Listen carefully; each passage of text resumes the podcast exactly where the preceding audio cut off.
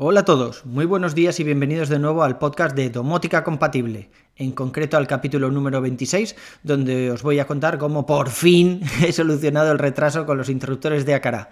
Yo soy Carlos Auquillo y comenzamos.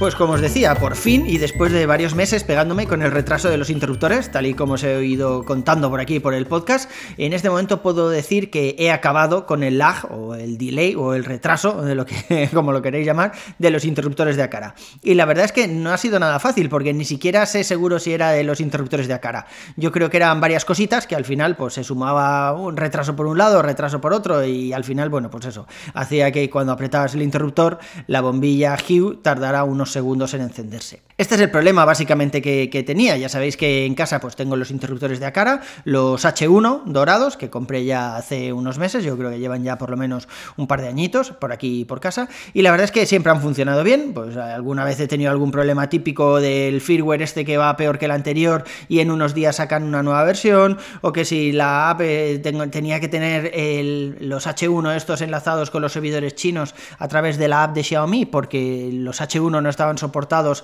en la parte europea, había que cambiarlos al modelo E1, no sé, al final unas cuantas cosas, pero no han sido unas grandes pérdidas del servicio, ¿no? Eh, la verdad es que han funcionado bastante bien durante todo este tiempo. Problemas menores, por decirlo de alguna forma pero los últimos meses he estado notando que no funcionaban tan bien como antes. Cuando pulsabas un interruptor tardaba unos segundos en encender la luz.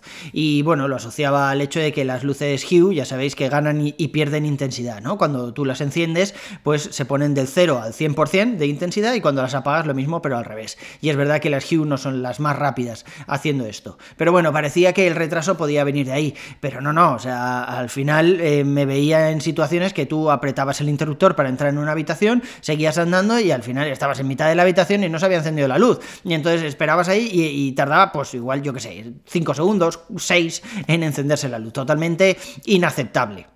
Pues lo primero que pensé es que mi bridge de Akara, que era el M1, ya tenía 5 o 6 años, pues que ya no era capaz de gestionar todos los dispositivos y sensores de Akara que tengo en casa. Ya sabéis que aparte de, bueno, de todos los sensores que sí, de puertas y ventanas, de temperatura y demás, pues a eso había que sumarle todos los interruptores, que al final tengo como 30 interruptores. O sea, es un montón de dispositivos que tenía que gestionar ese, ese bridge, el M1, que además era bastante antiguo ya. Y dije, bueno, pues lo cambio, voy a poner uno de los nuevos. Tenía dos opciones, el M1S, que es exactamente igual que el que yo tenía, pero ahora ya compatible con Zigbee 3.0 y soporta más dispositivos. Y por otro lado, el M2, que cambia un poquito, no tiene el altavoz y eh, tenía la particularidad de poder conectarlo directamente por cable Ethernet, que no sé, me llamó la atención. Dije, igual así va un poco más rápido. Total, que compré el M2, ya os he hablado de ello por aquí y también tenéis el enlace eh, en las notas del programa para el artículo del blog.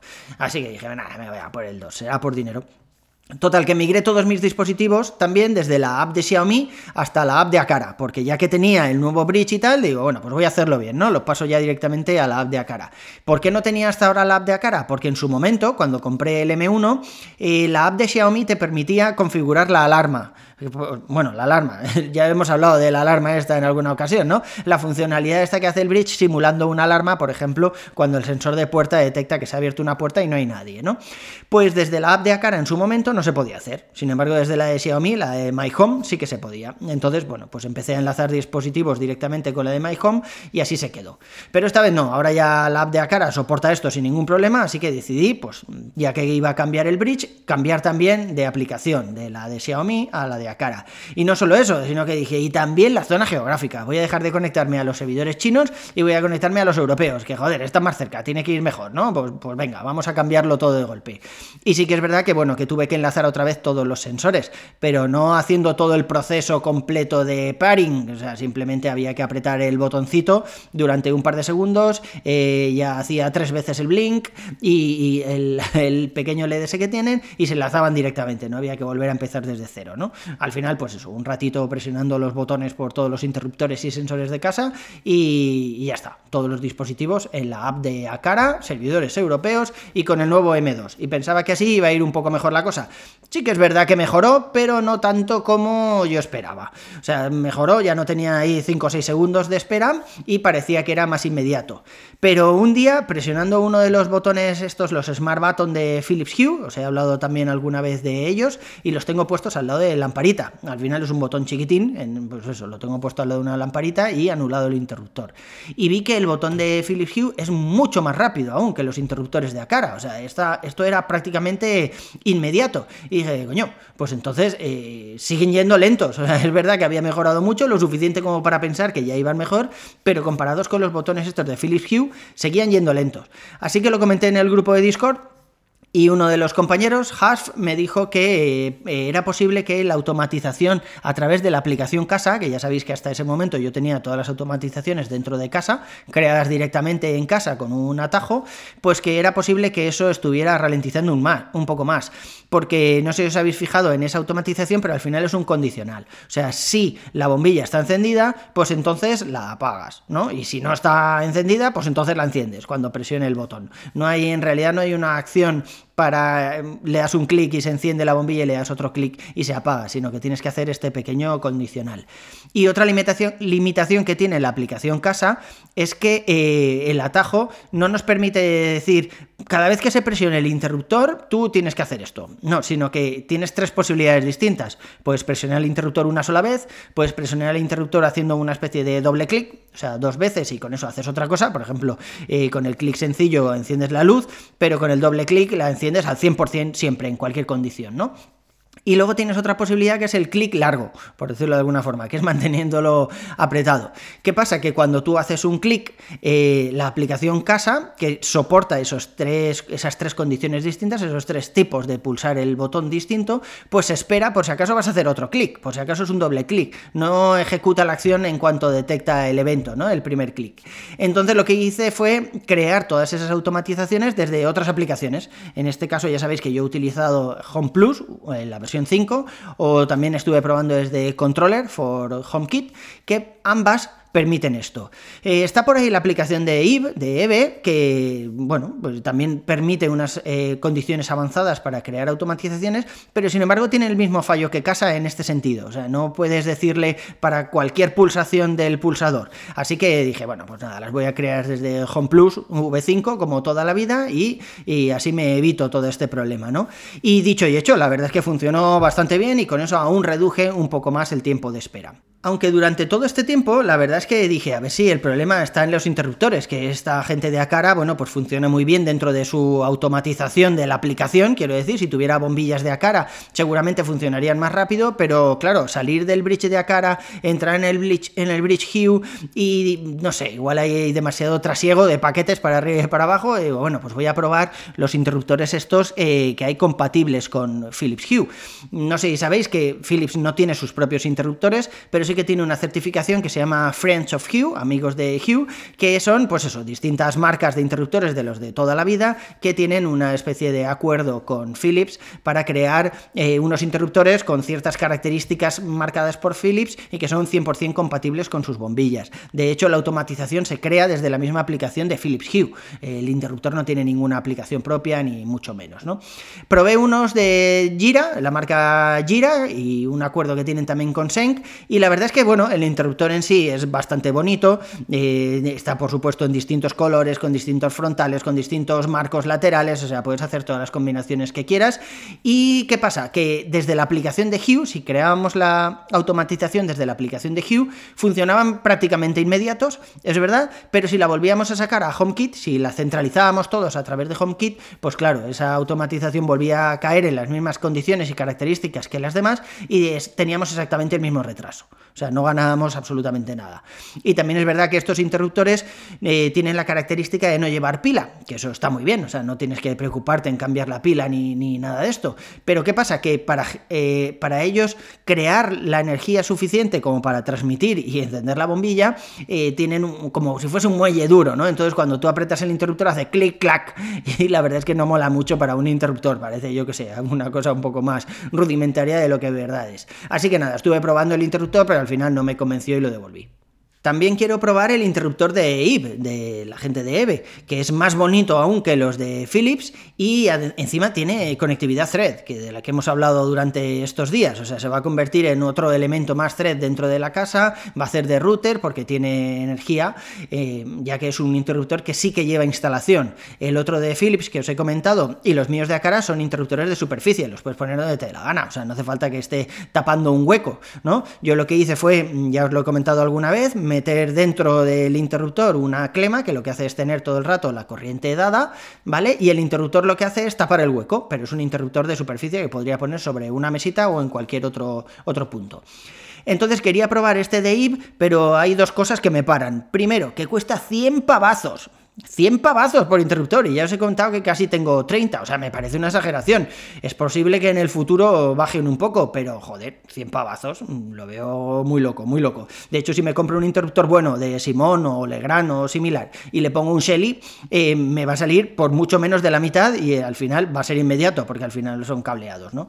Y el otro inconveniente que le veo al enchufe es precisamente este, al, enchufe no, perdón, al interruptor es precisamente este, que es un interruptor cableado, que, que necesitas meter dentro de la caja del interruptor. ¿Qué pasa? Que mi casa es un poco antigua, la construcción es un poco antigua, no mucho, es de los 80, pero aún tiene los interruptores con caja redonda. Entonces, para meter un interruptor estándar de los de hoy en día, tengo que hacer ahí todo un lío, tengo que meter, eh, no sé, tengo que agrandar la caja, meter tacos y demás para sujetarlo, y me da un poco de pereza, así que no, no lo voy a probar, por lo menos de momento. Ya veremos, si me calientan mucho con los a cara, pues igual sí que me lío la manta la cabeza y pruebo alguno, a ver si de verdad son la panacea o no, pero bueno, de momento ya os digo que no lo voy a probar. De todos estos cambios que os he comentado, yo creo que el que más ha reducido el retraso es cambiar la automatización de aplicación. O sea, yo pensaba que teniéndolo todo en la aplicación casa, pues te ahorrabas problemas, ¿no? Lo tenías todo junto, es la app nativa de Apple y que debería ir un poco más rápido que las apps de terceros. Pero nada más lejos de la realidad. La app casa ya veis que tiene un montón de carencias, eh, sobre todo, pues eso, esperar a ver si haces una doble pulsación, las condiciones que se van a atajos con un if, un condicional, y no solo eso, sino que además durante las pruebas de estos días me he encontrado que HomeKit como estándar solo permite crear 100 escenas lo cual es una putada. Porque no es que 100 escenas sean pocas, a ver, entendedme, 100 escenas son un mogollón, pero cuando creas una automatización desde una aplicación de esta de terceros, que no lo haces desde casa, lo que haces es crear una escena. No puedes directamente decir, cuando presione el interruptor, lo que tienes que hacer es crear, o sea, es hacer esta acción, vas a la lamparita y la enciendes. No, no, eso no se puede hacer, eso solo se puede hacer desde la aplicación casa. Lo que haces desde, desde las aplicaciones de terceros es decirle, cuando presiones el interruptor, ejecutas una escena que la escena lo que hace es encender la bombilla, eso sí. Entonces necesitas una escena para encender y otra escena para apagar. Eso para cada uno de los interruptores, ya os digo, unos 30. Y sin meter filigranas de doble clic, ni pulsaciones largas, ni nada. ¿eh? Simplemente con la pulsación normal ya tengo ahí 60 escenas normales. O sea, 60 escenas creadas. Para flipar. Así que nada, me quedé sin escenas en la segunda prueba. Decía que ya había superado las 100 escenas y que no podía crear más. Para mí que es otra de las limitaciones que tiene casa y que yo creo que en algún momento pues veremos cómo, cómo se soluciona pero tampoco creáis que estas apps de terceros son la panacea más allá de, esta limitación. Y es que tenemos el problema que eh, los HomePod y las televisiones, por ejemplo, no salen dentro de, las aplicaciones de terceros. Casa no les da acceso, o sea, bueno, casa, más que casa, el estándar HomeKit no les da acceso a todo esto. Es posible que cuando tengamos las redes Thread, que ya hayamos migrado a todos los dispositivos, es posible que se vean de alguna otra forma, pero en este momento tanto las televisiones como los HomePod, los HomePod Mini, etcétera, no salen de la aplicación casa. Así que ya os digo, o sea, por hacer un poco de resumen, por si os da mucha pereza leer la entrada completa en el blog o escuchar el podcast desde el principio e ir anotando, lo primero que hice fue el cambio del bridge, del M1 antiguo al M2 nuevecito, fail, eso no solucionó mucho, es posible que bajara un poco el retraso, pero no demasiado. El nuevo bridge de Acara también lo conecté a la red cableada, servidores europeos de Acara, ya sabéis, cambiar la aplicación de Xiaomi My Home a la aplicación de Acara, pero nada, más o menos igual, más o menos. También hice limpieza de reglas y automatizaciones, me quité todas las condiciones que podían introducir un pequeño retraso de verifica la hora, si es la hora me la bajas al 40% la, la luz, pero si no es la hora adecuada entonces la pones al 100%, todo eso fuera, las desactivé todas, a ver si con eso conseguíamos un poco más de velocidad. También cambié todas las automatizaciones para que fueran disparadas directamente con el evento ANY del interruptor, sin clics, doble clic ni filigranas por el estilo. Y por último, migré todas las reglas y atajos de casa que introducían la condición sí, automatizaciones creadas directamente desde HomePlus V5 y Controller for HomeKit. Y una cosa que no os he contado, que yo creo que, bueno, que también va a ser el futuro, es cambiar algunas bombillas Hue por Nanoleaf, que hacen el gradiente este de encenderse y apagarse mucho más rápido que una Hue.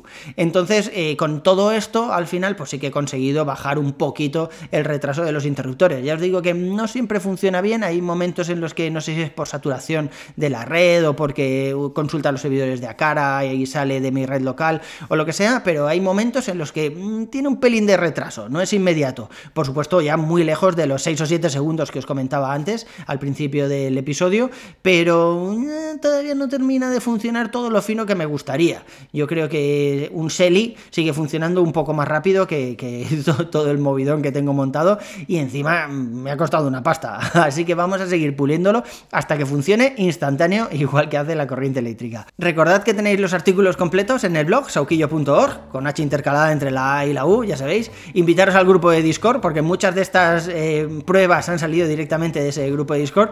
Y por otro lado, bueno, pues veréis cómo cubrir algunas necesidades que en realidad no tenéis, o os invitaremos a cambiar todas las bombillas Hue de casa y poner bombillas Nanoleaf, que es el proceso en el que me encuentro yo, pero me resisto, me resisto, porque eso es otro pastizal que no me apetece mucho llevar a cabo. A mí me podéis seguir en Twitter como Cesauki o poneros en contacto conmigo a través del blog. Un abrazo y hasta el siguiente capítulo.